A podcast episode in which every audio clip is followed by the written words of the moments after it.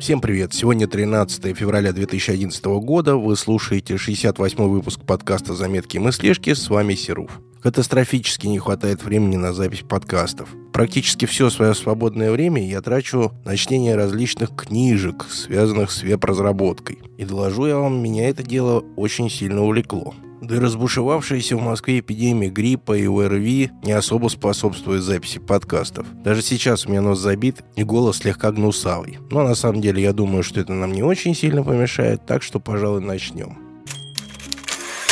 Несколько дней назад у нас на работе с коллегой состоялся небольшой диспут. Он приобрел себе новый смартфон на базе операционной системы Android, и мы с ним, естественно, не удержались от того, чтобы сравнить его телефон с моим. С функциональной точки зрения разницы практически нет. Большинство функций, реализованных в Android, вполне себе присутствуют в iPhone. Но это только функционал. Что касается интерфейса и удобства использования, iPhone, на мой взгляд, гораздо лучше. В Android для того, чтобы добраться к некоторым функциям, приходится бродить по каким-то сложным вложенным меню, а в iPhone как-то это все более очевидно. Главным козырем Android мой коллега считает свободу. Свободу выбора в программном обеспечении, возможность легко изменять и модифицировать саму операционную систему.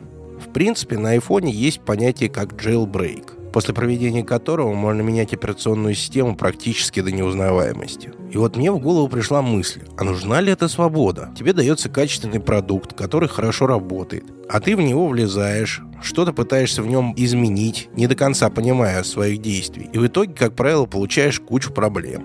Да и многие потом еще обвиняют в своих проблемах производителя. Что же касается моего отношения к андроиду, могу сказать так – я отношусь к этой операционной системе в принципе хорошо. Конкуренция на рынке это всегда замечательно. Но, к сожалению, на мой взгляд, эта операционная система еще пока в состоянии как приблизительно Linux на десктопе.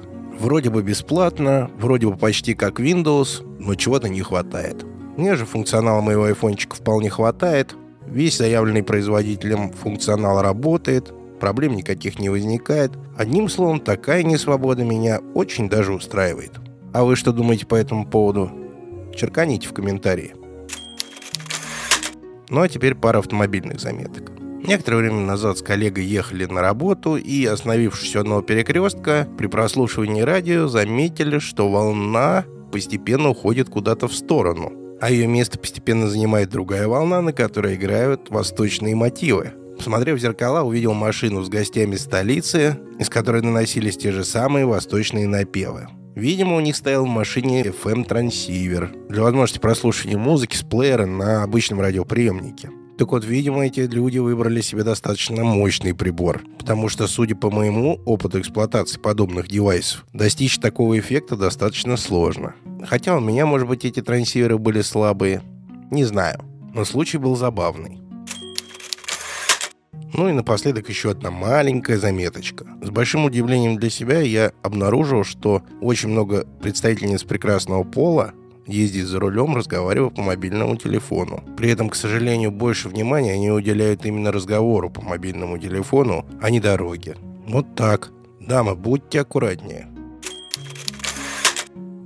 Что ж, пожалуй, я буду на этом действительно заканчивать, потому что гундосость моя повысилась до запредельных значений – Напоминаю, вы слушали 68-й выпуск подкаста «Заметки и мыслишки». Оставляйте ваши комментарии в привычных местах, на Арподе, под FM эм или пишите мне в Твиттер, twitter.com slash Услышимся в следующий раз. Пока.